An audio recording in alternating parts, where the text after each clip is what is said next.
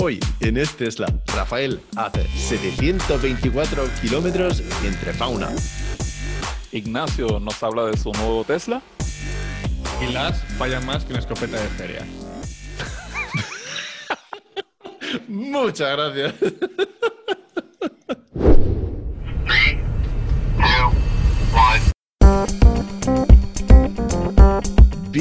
Al episodio 58 de Es Tesla, un podcast donde propietarios cuentan sus experiencias con Tesla.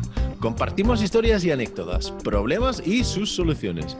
Queremos que sea un podcast con distintas voces y opiniones y en la segunda mitad del programa respondemos a vuestros comentarios y preguntas. Y hoy está conmigo aquí, eh, como siempre, Ignacio y Rafael. Ignacio, ¿qué tal? ¿Cómo estás? Hola Lars, muy bien, ¿y tú? Muy bien, muy bien. Aquí en casita porque no nos dejan eh, mover el coche, nada, no nos dejan ir a viajar ni nada, pero el que sí que viaja mucho y sí que hace eh, buenos tours es Rafael. Rafael, ¿qué tal? Bien, bien, saludos muchachos, ¿cómo están ustedes? Bien, bien. ¿Qué? ¿Has ido recientemente a probar el coche, a mover el coche? Sí, llevaba como dos semanas aquí metido en la casa sin salir, tal vez tres. Y ayer fuimos a la ciudad de Orlando, desde donde yo vivo, que son como 724 kilómetros. Eh, le pusimos el destino al, Tesla y salimos por ahí para allá. Tuvimos, pasamos el día en la zona eh, probando el FSD beta y la pasamos muy bien. Este, ya tú sabes, comimos en el carro, este, paseamos por allá y después regresamos ayer todo en el mismo día, más o menos 724 kilómetros y fue espectacular, se portó muy bien. Muy bien. ¿Y notas que el FSD beta está mejorando? Porque me parece que desde que hablamos la última vez te ha llegado por lo menos una o dos versiones nuevas. Sí, está, sigue mejorando. Eh, ahora tal vez las mejoras son menos eh, significantes que al principio, que cada vez que había un update era eh, considerablemente mejor. ahora sigue, seguimos viendo mejoras, pero va tan y tan bien que la mayoría de los casos yo los veo bastante resueltos. Ahora eh, son esos detallitos que son más, más, difíciles, que los van mejorando poco a poco. Eh, pero tuvimos una experiencia muy, muy buena ayer, pasando por rotondas, este, eh, cruces de intersecciones así ciegas, como yo le llamo, que, no puedes ver lo que viene, el carro se va moviendo poco hacia adelante hasta que ve que puede tirarse y, se tira el camino. Entonces, este, ah, súper bien contento. Eh, a veces se me olvida que llevo tiempo sin yo manejarlo mucho, eh, aunque, aunque ando en él. Es una cosa media extraña, ¿verdad? Porque como quiera tenemos que intervenir a veces, pero la mayor parte del viaje es es él que es el vehículo que está haciéndolo todo. Así que... Y, una, y una pregunta, Rafael. Ahí en Estados Unidos tenéis muchos cruces con los stops en los cuatro cruces, ¿no? ¿Qué tal maneja el, el, coche cuando tienes que girar a la izquierda? Porque he visto que incluso puedes tener varios carriles en cada dirección y no hay semáforos, sino simplemente hay stop y, el, y, el conductor tiene que como mirar dónde están todos los demás y decidir cuándo girar a la izquierda. ¿Qué tal, ¿Qué tal lo hace el coche eso? Porque es una situación bien complicada, ¿no? Sí, este, normalmente lo hace bien. Hay una que otra ocasión que, que ves como que se confunde un poco, pero por ejemplo, siempre espera, eh, si llegan, vamos a decir, eh, cuatro a la, a la, misma vez, este, incluyéndonos a nosotros, eh, él tiende a esperar su turno. A veces no estoy seguro si es coincidencia que lo hace en, el mismo orden en que eh, pararon todos o si simplemente eh, es que yo casi siempre soy el último que frena. A mí me gusta siempre, no sé, eh, en mi caso, cuando yo lo hago personalmente, a mí me gusta ser como el último que para para estar seguro que yo le doy paso a todo el mundo y cuando me toca, pues me toca a mí. y el, el, el Model 3 lo hace, parece que lo hace igual. A, veces lo hace como ese que le llaman el California Stop, que tú solamente como que bajas la velocidad y cuando ya todavía estás a punto de frenar completo, como que ahí arranca. Pero me ha pasado que, que alguien brinca su turno cuando me toca a mí, que digamos que era el quinto vehículo, ya cuando me tocaba a mí, eh, otro se, se lanza y el carro como que se mueve y cuando ve que hay otro moviéndose, para, lo deja pasar y entonces prosigue. Pero a veces tengo que, a veces cuando para que pasa esa situación, en vez de lanzarse luego que esté vacío el camino, como que se queda ahí y yo toco el acelerador un poquito para que se mueva, me se mueva y entonces eh, prosigue. Pero la mayor parte de mente no, no hace nada de esas cosas incorrectas, lo hace bien. Pero cuando llegas a un, eh, a un cruce así, si llegan tres coches, por ejemplo, el primero que llega es el primero que sale. Sí. Entonces, tú tienes que tener en mente quién ha llegado primero y es- esperar tu turno, más o menos. Sí, eso, exacto. Eso es lo que yo digo que parece que el, que el, que el Model 3 lo está haciendo. Es, Ajá. no sé, es bien difícil de explicar. Yo lo, yo lo he mirado en videos, o sea, eh, revisando el video que, que grabé y eso, y sigo viendo el orden. Así que me parece que sí que lo está haciendo. Ah, sí, sí que lo hace bien, sí que lo hace bien. El, lo que hablas del, del California Stop, eh, de hecho, el, el, mi Model S, cuando, como puede parar en semáforos y stops, te deja, te deja cuando estás por debajo de 5 millas por hora, si le das, continúa el stop, o sea, no se tiene que parar del todo, que es Sí. California Stop.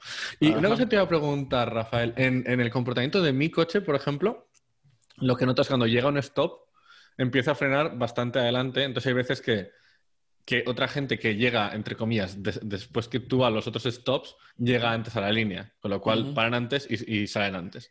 ¿Han mejorado eso? O sea, Sí. frena un poquito más tarde. Sí, sí, está mejor.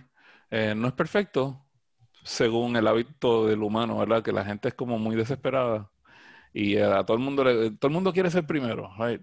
Este, él no, él como que lo hace de una forma que es como yo yo, yo lo llamo la forma correcta, ¿verdad? Es como que eh, primero deja de acelerar, no es que frena de momento y eh, rueda y ya en un momento dado empieza a aplicar el freno y para. Eh, a veces, de hecho, lo hace un poquito agresivo, como si hubiese esperado último momento para frenar y sientes esa frenada un poquito fuerte, pero nunca, yo creo que se siente más agresivo porque tú no eres el que lo está haciendo, ¿verdad? Porque yo he tenido, eh, de hecho, a mi mamá no le gusta mucho que yo use el autopilot cuando ella está en el, en el carro, pero ella sabe que yo lo prendo como quiera, pero yo lo he prendido eh, con ella en el vehículo sin decirle que está prendido. Eh, y me he dado cuenta que a veces, eh, si, si yo no le digo que está prendido, ella no sabe. Aunque, fre- aunque frena un poco agresivo, parece que ella piensa que es el, el, eh, soy yo manejando y que frené así, tú sabes. Oye, y eh, sigue habiendo frenadas fantasmas, porque yo los tengo bastante últimamente y la verdad es que me están molestando bastante. En, en- en la autovía, sobre todo, cuando paso por debajo de una señal, ya tengo pillado algunos sitios donde, donde lo hace a menudo. Pues fíjate que hace tiempo que no me, no me pasaba. Y ayer, precisamente, como a los 15 minutos de haber salido en el viaje hacia, hacia Orlando, me, sorprend- me sorprendió am, negativamente. Sí. Hizo un, hizo una frenada de San Fantasma que no me gustó para nada. No. Y fue justo cuando pa- pasar por debajo de un, un elevado, ¿no? Un puente de esos que pasa por arriba de la autopista. Pero yo te diría que hace más de tres meses que no lo había visto. Eh, eh, en lo Vale. absoluto. Bueno, si es una vez cada tres meses tampoco me voy a quejar. Eh, Para mí es más bien una vez al día. Sí, Pero casi, eso. casi es más peligroso una vez cada tres meses porque te acostumbras a que funcione bien. Tú ya sabes lo- que te va a funcionar mal y le das ya está. Eso fue lo que, eso fue lo que me preocupó, que, que no me lo esperaba. Ya yo estaba como tan relajado con eso, de que eh, especialmente, casi siempre cuando pasaba antes eran situaciones así, que o era un, una salida nueva donde tal vez anteriormente por el mapa él pensaba que ahí se tenía que frenar y ahora no se tiene y entonces lo hace. O yo no sé, el rumor ese de que son las sombras del puente o lo que sea. Este, Y eso no me pasaba hace mucho tiempo. Y cuando me pasó eso, no fue tampoco que fue peligroso ni nada, tú sabes.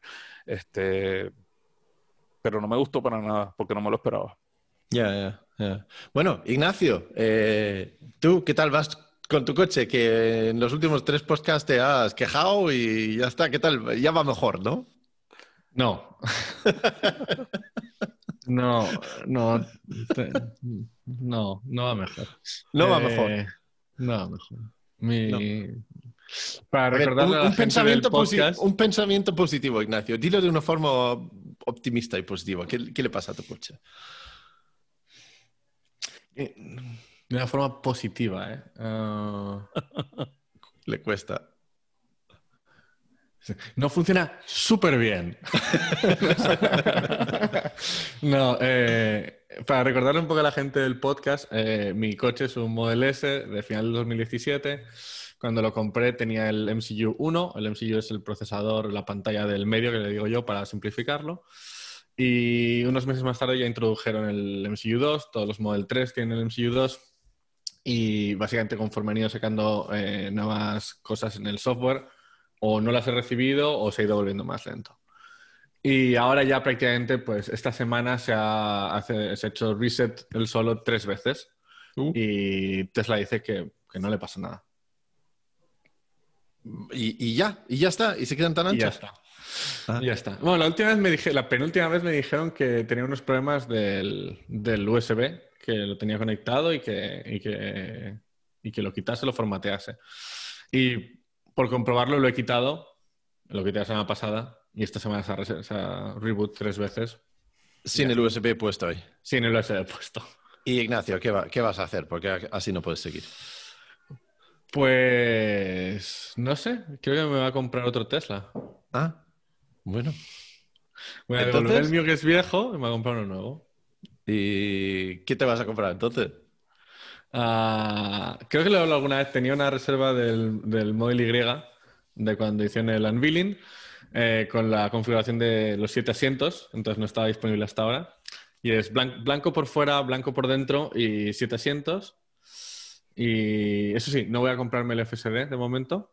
¿Por qué no? Seguro Ah. que si hablas con Elon eh, te dejan como beta tester como, eh, como Rafael. ¿Qué va? Elon no me hace caso. Elon a mí no. Yo lo intento, yo lo intento ¿eh? no, no me hace caso. Pues eh, la razón por la que no nos hemos comprado el FSD es, teníamos una configuración vieja en la que el FSD nos costaba, entre comillas, solo 6.000 dólares. Ahora vale 10.000 dólares en Estados Unidos. Pero el precio del coche desde entonces había bajado. Entonces, eh, la diferencia solo nos ahorrábamos 1.000 dólares en el precio total del coche. Entonces, si te quitas el FSD pero reconfiguras con la nuevo- los nuevos precios, te sale más económico. Sí. Pero no vas a echar de menos el FSD porque tú no vas a tener cambios de carril, ni Navigate on Autopilot, ni ninguna de esas cosas. Sí. He dicho que no me lo voy a comprar con FS FSD, pero eh, la idea es que vamos a esperar a que anuncien el- la suscripción, Ajá. a ver cómo es. Y dependiendo de cómo sea la suscripción, si nos convence, nos suscribimos al FSD y si no, pues lo compramos. ¿Y es más caro si compras el FSD después de haber eh, recibido el coche o si lo compras en el momento? No, no, es, es igual, es el mismo precio. Antes, cuando yo me compré mi Model S, sí que era mil dólares más barato si te lo comprabas en el momento. Y, Claro. y en, y en California tiene una segunda cosa, y es que cuando pagas la- el registro del coche, el, el permiso de circulación, digamos, Sí. eh, en California tienes una tasa por el valor del coche. Y es un 1, pagas un 1% del valor del coche.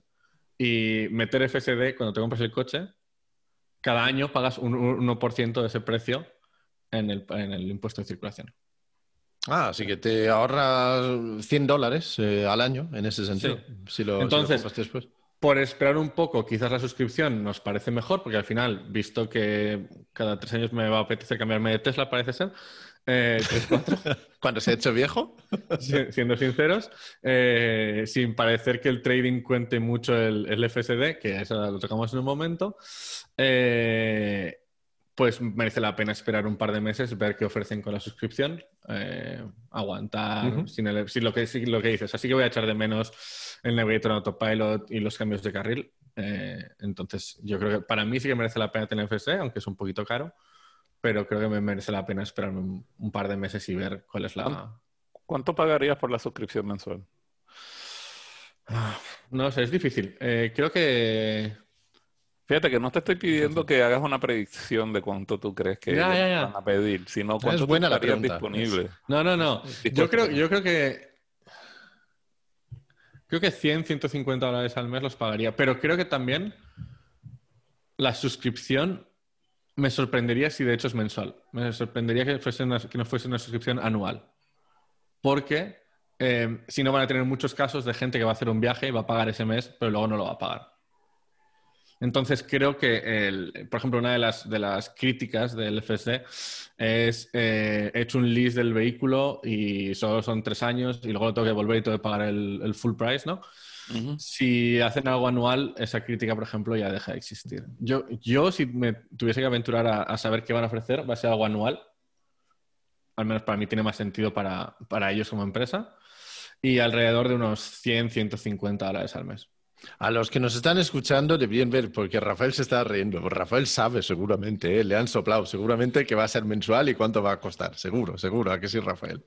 No, no, yo me estaba riendo porque yo realmente nunca no, entiendo cómo una persona que hace un arrendamiento, ¿verdad? En los lease.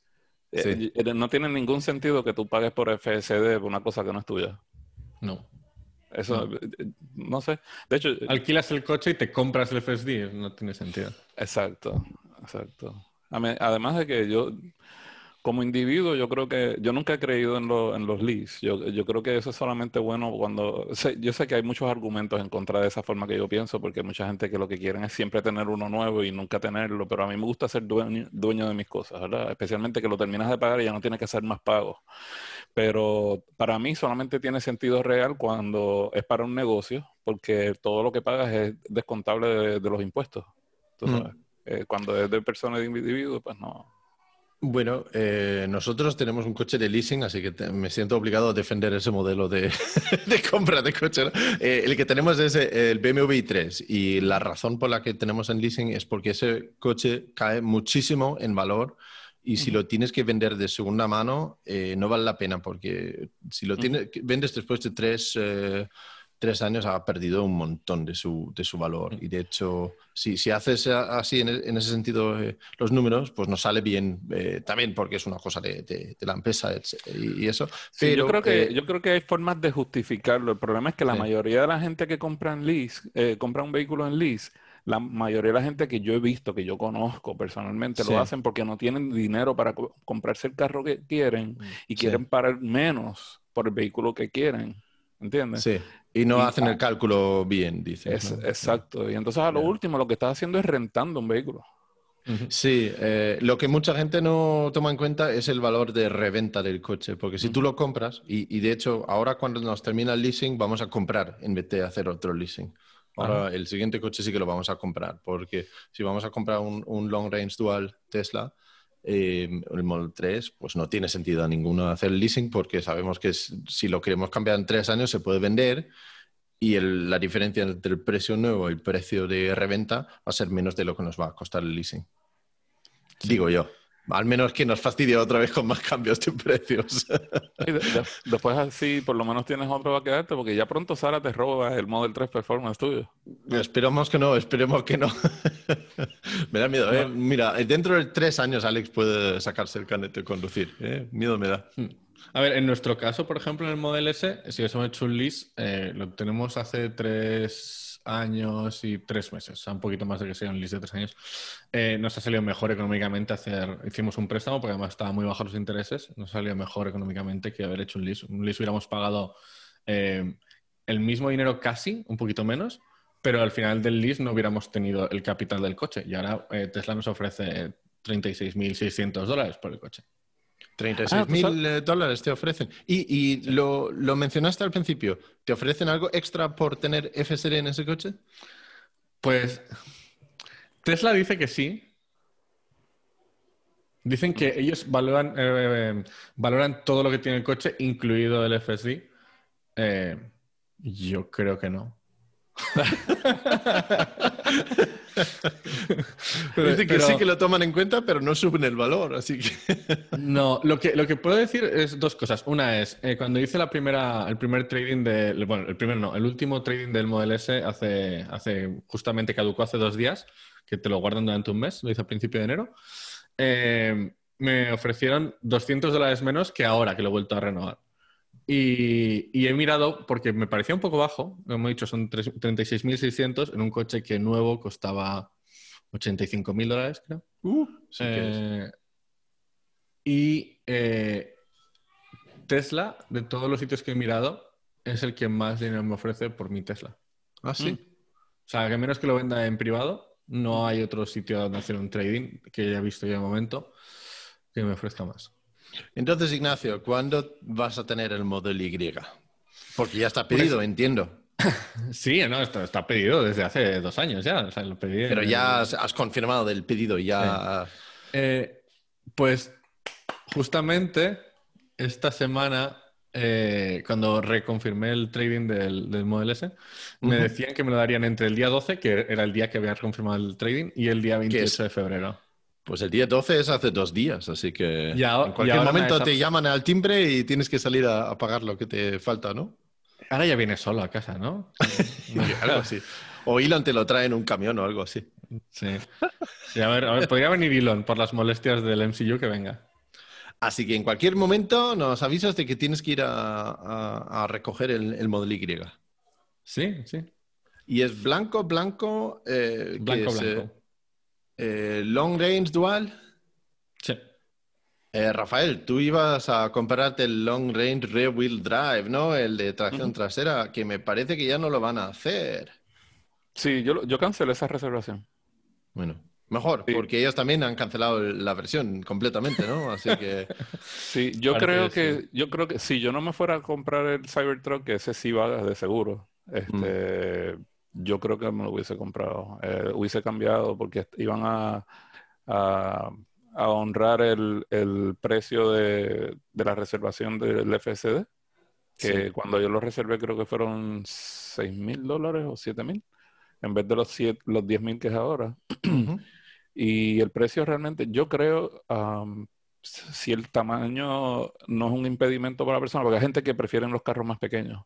Este, si no es por eso, yo creo que para mí personalmente, eh, basado en el precio, yo creo que es el mejor, es el mejor Tesla que están haciendo. Eh, como lujo, a mí me encanta lo que hicieron con el nuevo Model S y la Model X, especialmente el Model S porque es un poco más eh, práctico. Lo, lo que viene ahora es revolucionario, especialmente si hacen el, el nuevo de 25 mil dólares que están, eh, hay rumores por ahí de que en, en marzo lo van a, lo van a mostrar allá en China. So, eh, que allá es que yo creo que Europa sí que se va a beneficiar mucho de ese. desde luego. Yo tengo que decir que el Model S me sigue pareciendo el coche más bonito de Tesla con mucha diferencia. Sobre todo, Sí. o sea, por fuera. Me parece el más elegante, el más bonito. Pero se nos va ahora mismo de presupuesto y ¿Cuál es la diferencia en. Estados Unidos en precio de un Model S y un Model Y, Ignacio? Antes eran 25, pero creo que ahora han subido 10.000 más, pues eran 35, 30, 35 mil dólares de diferencia. Sí que es bastante diferencia, porque al final vas a tener cinco plazas, vas a tener más o menos el mismo espacio por dentro. No hay tantísima diferencia. Bueno, es otro tipo de coche, ¿no? Uno es un sedán, el otro es un sub, pero práctico, pues muy parecido, ¿no? Yo estoy de acuerdo con Ignacio. Yo creo que el Model S es el, el- el más, el más bonito de todos. Eh, de hecho, yo pensé que el Model 3 cuando saliera iba a salir con el bigote ese nuevo, you know, cuando remodelaron el Model S, yo pensé que iba a ser algo así. Pero a mí me encanta el Model 3 y el Model Y, pero definitivamente el Model S para mí es el más bonito. Sí, yo estoy de acuerdo. Para, también me parece. Es el más elegante, tiene las proporciones más bonitas, desde luego. Ujú. Eh, pues muy bien, a ver si cuando grabamos el siguiente episodio, el episodio 59, Ignacio va a contarnos sobre su coche nuevo y sobre su experiencia de entrega. Pero Lars, Lars, no me has hecho la broma. Me voy a volver a comprar un coche con el MCU viejo. Es verdad. Te vas a comprar el MCU 2 como una semana antes de que salga el MCU 3, ¿no? Es, es como si no hubiera aprendido nada. Ya, ya. Pero, pero sabe- sabes que, Ignacio, nos pasa a todos, ¿no? Yo compré el coche y tres meses después sale el hardware 3 y yo tengo el hardware 2 y todavía siguen sin eh, cambiarlo, aunque nos dicen que de verdad que lo van a hacer en marzo. Así que veremos si es verdad. Mm. Eh, Yo tengo una parte, una cosa que quiero pensar positiva y es que Tesla ha aprendido que la gente quiere hacer upgrade de su, del, del procesador del, del ordenador de a bordo Y que, y que si cuando estabilicen un poco la producción del, del MCU 3, que lo ofrecerán a la gente de- del MCU 2. Al menos antes de lo que le han ofrecido a la gente del MCU 1. Pero ya veremos. Ni De idea, aquí a- ni de idea. aquí a 10 años. Qué optimista, qué optimista. Yo soy, solo soy bastante optimista, sí. Vale, perfecto. Pues Aquí en este Tesla también nos gusta cuando participan los oyentes y la mejor forma de participar es grabar un pequeño audio de uno o dos minutos con tu móvil y mandarlo a hola.estesla.com es-tesla.com esta semana tenemos eh, dos llamadas, una de Luis.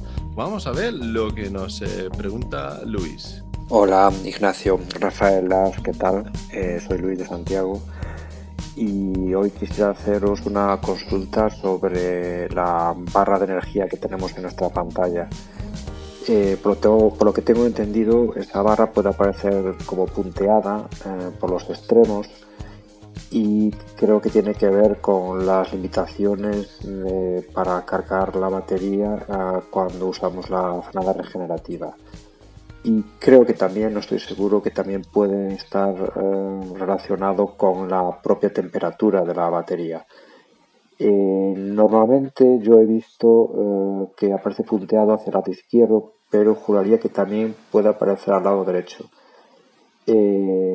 solamente quiero que, que, comentéis un poquito esto y que nos expliquéis qué posibles opciones hay o qué información nos puede dar eh, esa barra de energía tanto hacia el lado derecho o hacia el lado izquierdo cuando aparece, cuando aparece punteado. Y más, venga, muchas gracias. Vale, la barra de energía que tenemos eh, pues al lado de, la velocidad del coche eh, a veces pueden salir unos puntos, tanto a la derecha, indicando que no tenemos toda la potencia. A veces salen unos puntos a la izquierda, indicando que no tenemos toda la potencia de eh, frenada regenerativa.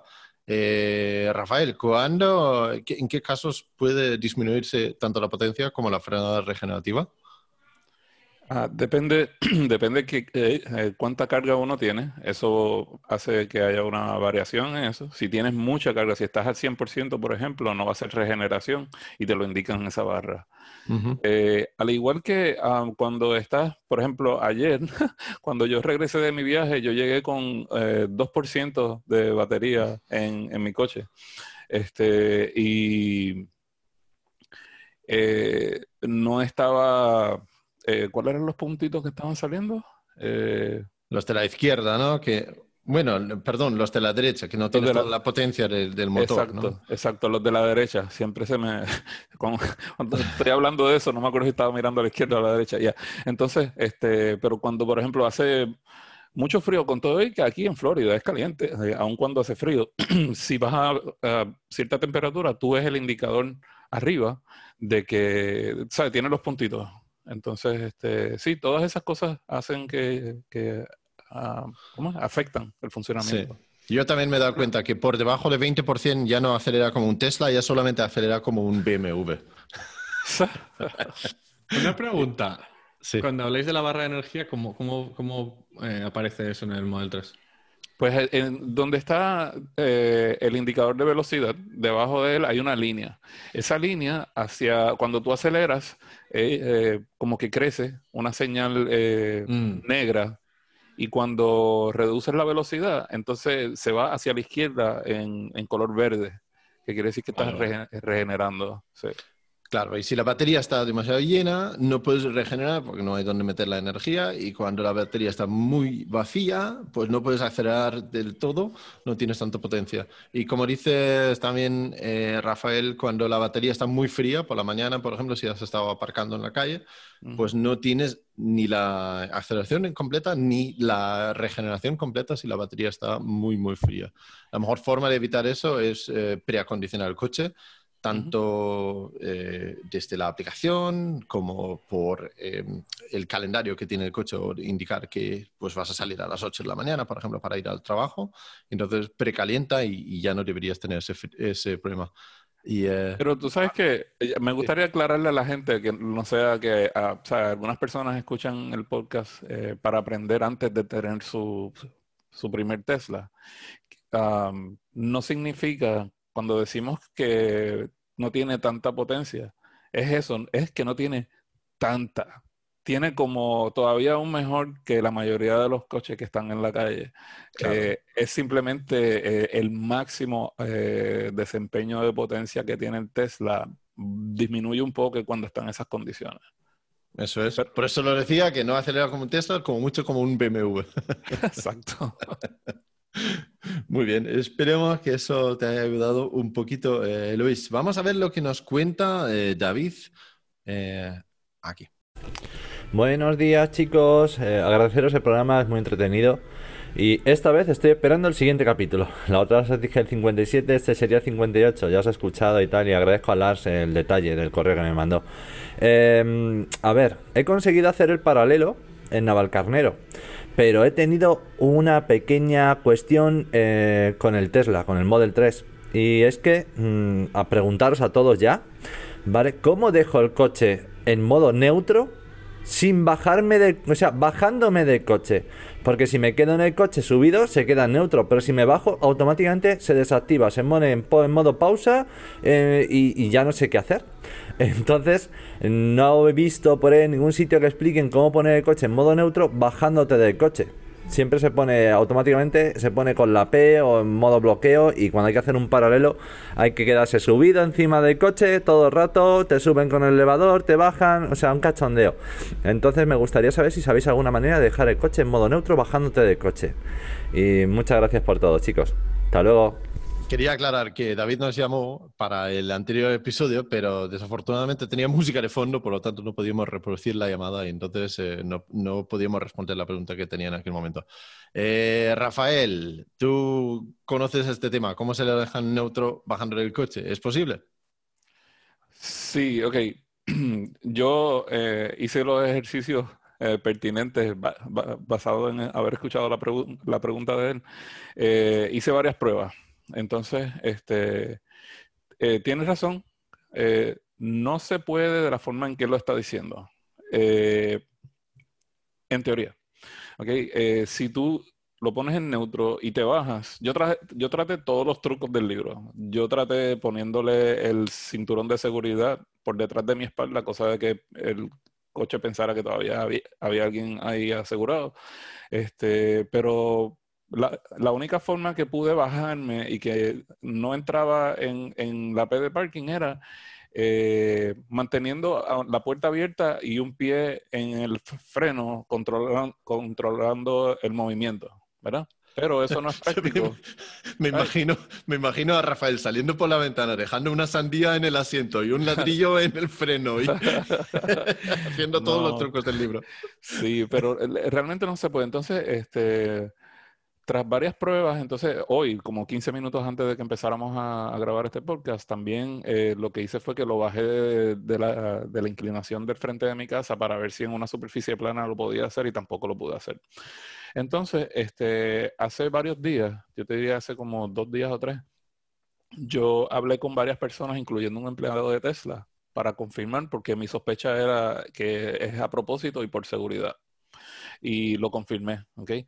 Eh, en Tesla ah, han decidido hacer eso por, por cuestión de, seguridad, de seguridad. No hay un solo caso que justifique que uno quiera hacer eso bajo circunstancias normales, pero hay una solución que a veces la gente se olvida, que es que el, el, ellos tienen un modo de, de remolque, donde tú activas el modo de remolque, está, creo que está bajo el menú de seguridad, en donde tú lo seleccionas y entonces eh, tiene un tiempo límite. Pero eso lo hacen, por ejemplo, cuando tú eh, eh, estás en una situación de emergencia y viene alguien a, remolcarte en una grúa. tiene ese modo, entonces tú sí te puedes bajar y todo y funciona. si no viene una grúa a moverte y tú tienes un tiempo que no sea ah, por tiempo extendido, eh, tú puedes empujarlo a mano hacia, adelante o hacia atrás, pero la realidad es que todos los Teslas son muy pesados y eh, no estoy seguro el propósito de que alguien quiera hacerlo, aparte de, moverlo por un corto tiempo, ¿verdad? si es que tú lo tienes estacionado, digamos, frente a tu casa y lo quieres mover o en el garaje y lo quieres mover sin usar el, sin estar adentro, eh, sí lo puedes hacer. Solo, solo tienes que activar el modo de remolque y, ya te va a dar varios minutos de que tú no tienes que estar adentro y lo puedes empujar a mano o lo puedes agarrar con, una cadena, con otro, haciendo uso del punto del frente. Así que esa es la única solución que yo te puedo decir. La, la razón es, modo, es por seguridad. Muy bien. Yo tengo, yo tengo una forma, con un saco de patatas. Pongo un saco de patatas en el, en el asiento del conductor. Claro. Y ya está. Es Y tienes que salir por la, por la ventana para que no se detecte que abres la puerta y esas cosas también, ¿no? Yo creo que puedes dejar la puerta abierta y luego cerrarla. Yo, yo creo que sería, yo creo que ayudaría mucho si, él nos puede dejar un mensaje en la próxima o, o tal vez hasta acompañarnos un día, eh, entender bien cuál es el, cuál es el uso que, eh, cuál es la razón por la que él quiere hacerlo. Porque yo creo que eh, to- todas las razones que a mí se me ocurren para querer hacer eso, Mm. eh, yo creo que con el modo remolque es suficiente. Quizás para. No sé si el modo de remolque sirve para hacer el paralelo para. eh, eh, para los Para neumáticos. hacer el. es que no lo sé. Un momento, el paralelo es cambiar los neumáticos, ¿verdad? Eh, no, es también eh, ajustarlos para que están en paralelo, para que. eh, ah, vale, vale. La, ¿Sabes? sí. Para que no desgaste mal los neumáticos de un lado a otro. O el Entonces, alineamiento. para eso- es el- Sí, entonces para eso hay que, hay que, hay que dejarlo rodar un, No. un poquito. No, negativo. Para eso no hay que dejarlo rodar. No. Eso se hace ajustando eh, lo- los huesitos de, de eh, se me olvidó el nombre, son los links esos que tiene. Eso tiene uno, unas tuercas y tú lo mueves. Tú lo mueves, eh, es mecánico. Tú no tienes que, no tienes que rodarlo hacia el frente y hacia atrás Pero para a- ajustar el ahí, no, alineamiento. a- ahí no te hace falta entonces que estén en, en neutro. No, no, no, porque la rotación es, es lateral, es así, es como si tú estuvieras moviendo el, el timón, el guía. Bueno, ahora mismo estará seguramente eh, ahí eh, David tirándose de los pelos diciendo, pero esos que no saben de lo que quiero decir aquí. Es, es posible que yo no entiendo lo que, lo que, lo que la pregunta es o el propósito. Si estamos hablando de alineamiento, ¿verdad? Que cuando tú, a veces, cuando tú, vamos a decir que eh, después de 35 mil millas tú compras eh, gomas nuevas, ¿verdad? Le cambias las Michelin viejas, le pones unas Michelin nuevas y en muchos casos no es ni necesario hacer el alineamiento nuevo, ¿verdad? Que es que si apunta hacia afuera o hacia atrás la parte de frente de la goma. Eh, entonces, eh, te lo chequean, si necesita ajuste, lo ajustan, si no necesitan, lo dejas como está. Si es ese ajuste del que están hablando, el vehículo no tiene que estar en neutro. De hecho, si tú te fijas cuando lo hacen en un taller de mecánica, lo que hacen es que lo montan en una cosa que rueda hacia los lados, no es hacia el frente y hacia atrás. Pero hay, hay dos cosas, hay alineación y luego hay paralelos, son dos, dos ajustes ligeramente distintos. Es posible que sea por el nombre del término, pero yo no sé qué significa eso, el paralelo entonces. Yo he de decir que a mí Tesla me cambió los neumáticos en mi driveway y me, dijeron que me lo habían alineado y balance y todo eso y no, claramente ni lo sacaron del driveway. El, el paralelo es dejando, es, para asegurar que los cuatro ruedas, al, cuando el, volante está recto, están 100% paralelos para que no desgaste mal una de las, eh, de las ruedas eh, entre sí. Eh, eso, que yo sepa, y hay muchas cosas que yo no sé, se hace girando las ruedas, pero bueno, me puedo equivocar en eso. Y creo que es por eso que los quieren, necesita en, en neutro. Lo único que yo conozco que hay que girar la rueda y lo hacen en una máquina, no es montado en el vehículo, es el balanceo. Que le ponen unas pesas para asegurarse de que está todo balanceado. Y lo que tú acabas de, de describir es lo que yo conozco como alineamiento. Así que no sé. Vale, pues entonces, David, no hace falta que lo pongas en neutro y ya está. Mira, solucionado.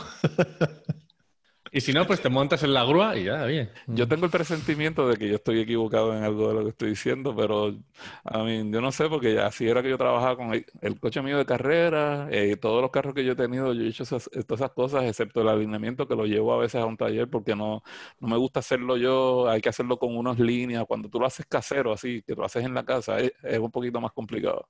No, no, yo tampoco estoy del todo cómodo con esta pregunta porque también hay algo que se me escapa a mí, eso está clarísimo. ¿eh? bueno, esas eran las dos eh, llamadas que teníamos para, eh, para esta semana. Eh, Espérate, espérate, espérate, espérate. Que esté claro que hay una forma de ponerlo en neutro y es usando el modo de remolque. Ya. Vale, eso, eso, sí hace falta. Y es posible que hace falta porque no sabemos eh, cómo hacer esto bien aquí. Eso es. Bueno, si tenéis más preguntas o si queréis llamar aquí a quejaros de que no sabemos qué es una alineación y un paralelo, la mejor forma de hacerlo es eh, grabarlo con vuestro móvil, un mensaje de uno o dos minutos y mandarlo por email a hola arroba estesla.com, es-tesla.com. Ahora Y bien, funciona, hemos- funciona tanto si necesitas respuestas como si necesitas que te confundamos.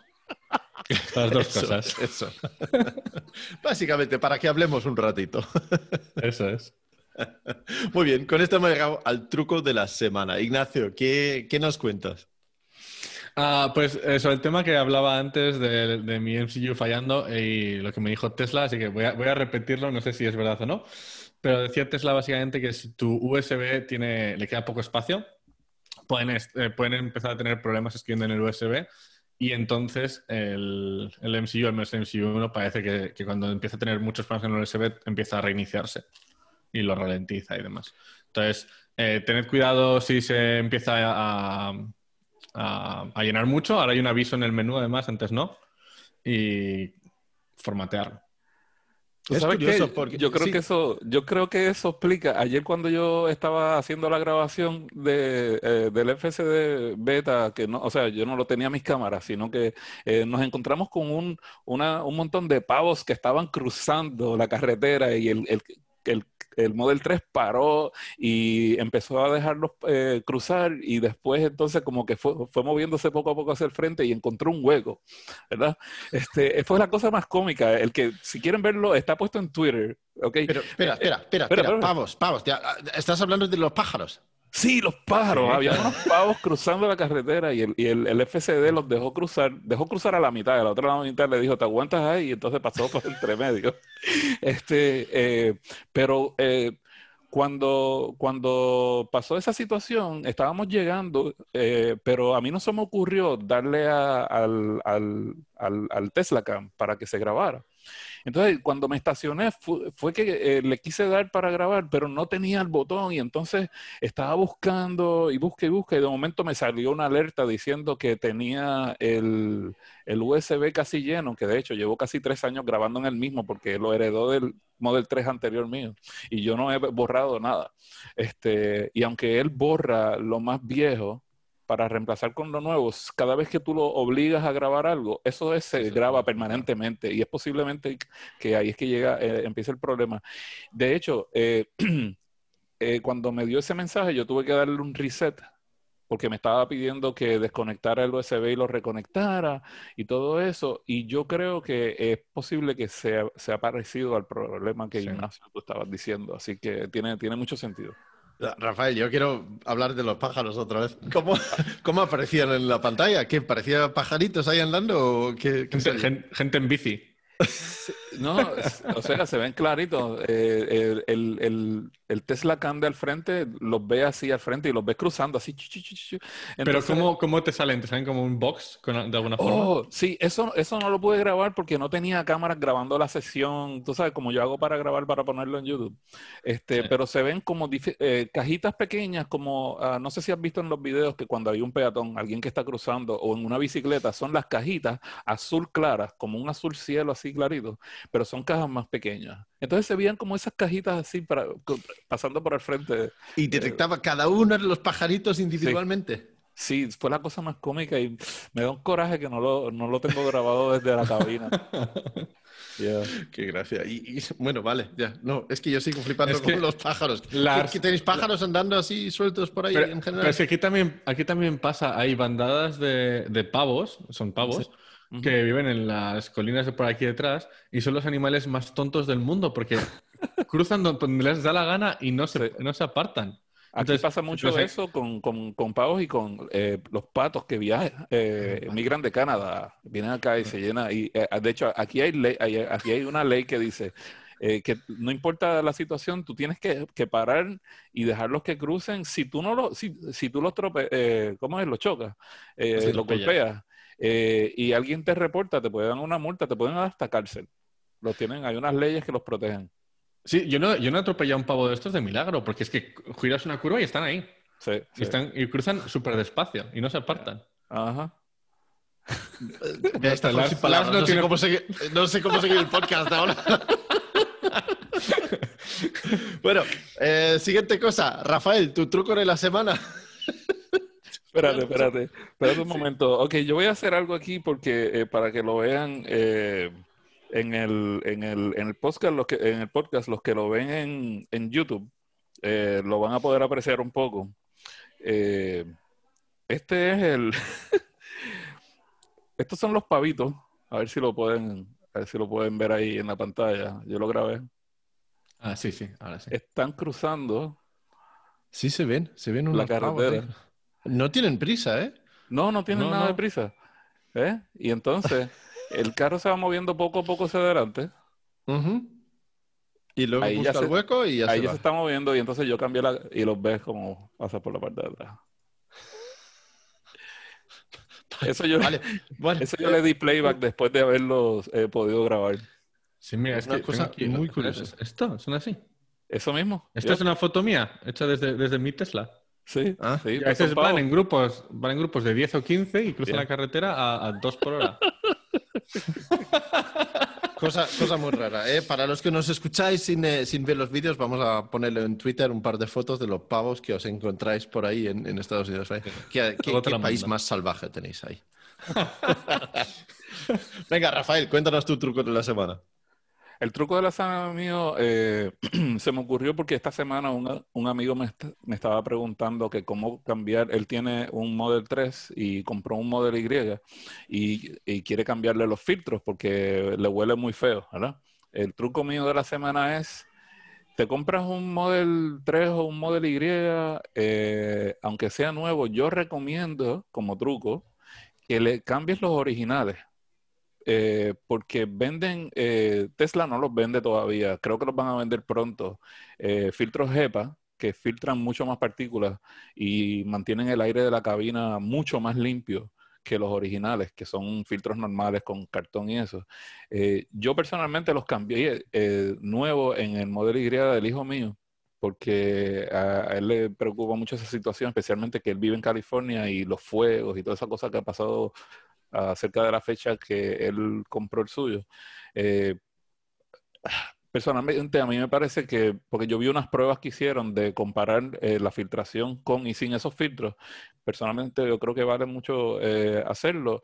Y la cabina adentro huele diferente, like, no tiene ningún olor cuan- ah, particular el aire acondicionado cuando no tienes esos filtros. Cuando sí los tienes, tú sientes que el aire es como más limpio, se siente como, eh, como cuando estás en un sitio bien limpio, pero no huele a químicos. Es, es raro, eh, eh, se, se respira como mejor. Ese es el, el truco mío. Lars está ahí haciendo cara, yo creo que no le Sí, y los sabes, filtros. ¿sabes por qué estoy haciendo caras? ¿Por qué? Porque adivina quién acaba de comprar los filtros originales de Tesla para que me lleguen a casa y ahora me estás diciendo que esos no son los que hay que comprar, hay que comprar los HEPA. Y yo he Hay comprado... que comprar y- los Japanlas. y los he comprado. Es que Tesla acaba de abrir el, el shop online en España y digo, tengo que comprar algo, a ver qué hay. Y no había nada que necesitaba. Digo, bueno, los filtros. Habrá que cambiar los filtros. Y me compro los dos filtros por 40 euros y ahora me estás diciendo que hay que tirar esos y comprarse unos HEPA. ¿Dónde se compran los HEPA entonces? Eh, diferentes compañías lo venden, este, Abstract Ocean, Teslarati. eh, eh, creo que le vamos a proveer un link aquí, un enlace eh, de Teslarati a, a los filtros que ellos venden. Son, son, cuesta- son, más, eh, son más caros que los originales de Tesla, pero son mucho mejores, mucho mejor. ¿Cuánto, cuánto cuestan aproximadamente? Eh, creo que son 99 dólares. No, sí que 99,99. Sí. Ah, pues entonces estoy bastante contento, porque estos son 20 euros, o, ¿sabes? 25 dólares por, eh, por los filtros originales. Ca- así que no, o sea no que. Cambiaron de precio de cuando lo dijiste primero, que dijiste que costaron 40, ahora cuestan No, 20. son, son, bueno, son 40 porque hay que comprar dos filtros, ¿no? Entonces, No, eh, aquí, son- aquí- aquí son Oh. 99 por 2. Sí, eh, te lo venden en pares, eh, son dos, vienen dos en el paquete. Ah, ok. Sí, porque tienes que cambiar los dos, no, no, no tiene sentido cambiar uno so- solamente. A- Algunas personas a lo mejor no lo saben. El Model 3 y el Model Y, el sistema de filtración de aire de la cabina son dos filtros que, eh, que vienen incluidos. Ya. Ya. Vaya, pues mala compra que he hecho, pero bueno, ¿qué se le va a hacer? Ah, pero Cuando te huela mal, lo cambias otra vez. Exacto, Ya. ya. Bueno, bueno, bueno. No sé si me atrevo a dar un truco en la semana porque me equivoco, me equivoco más en este podcast que... Bueno, mi truco para esta semana es, si como vosotros, si vosotros sois como yo y últimamente no movéis el coche para nada, entre confinamiento y no podemos salir de, a trabajar y todas esas cosas, pues os recomiendo dejar el coche enchufado y bajar el nivel carga máximo a un 60 o como mucho 70%, al menos que lo necesites más alto, pero si el coche está parado, un coche parado, mejor enchufado, eh, está más feliz así el coche y así no tienes que preocuparte. Así que déjalo enchufado y baja el, el nivel de carga máximo para no estresar la batería. ¿A cuánto tú lo recomiendas? Que ya hemos hablado de eso, pero, para los que no saben. Mira, si no lo necesitas más que ya, digo 60, ponlo a 60 y ya está. Eh, por ahí el voltaje de cada una de las celdas es bastante, bastante bajo y no vas a, eh, no vas a generar ninguna degradación. 60% de batería, ¿no? Eso diría yo, sí. Vale, pues yo creo que con esto hemos llegado al final del podcast de esta semana. Ignacio, si la gente quiere contactar contigo y eh, preguntar cómo se cambia el chip de memoria de un MCU1, ¿dónde te pueden encontrar?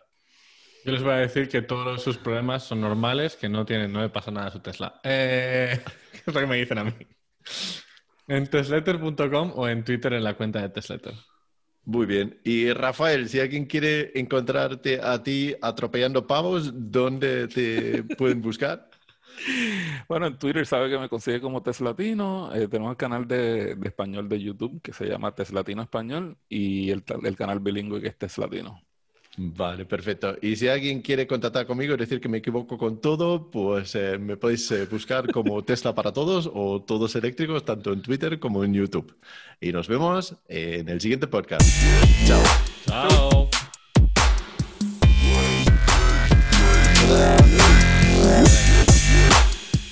Los pavos, tío, los pavos.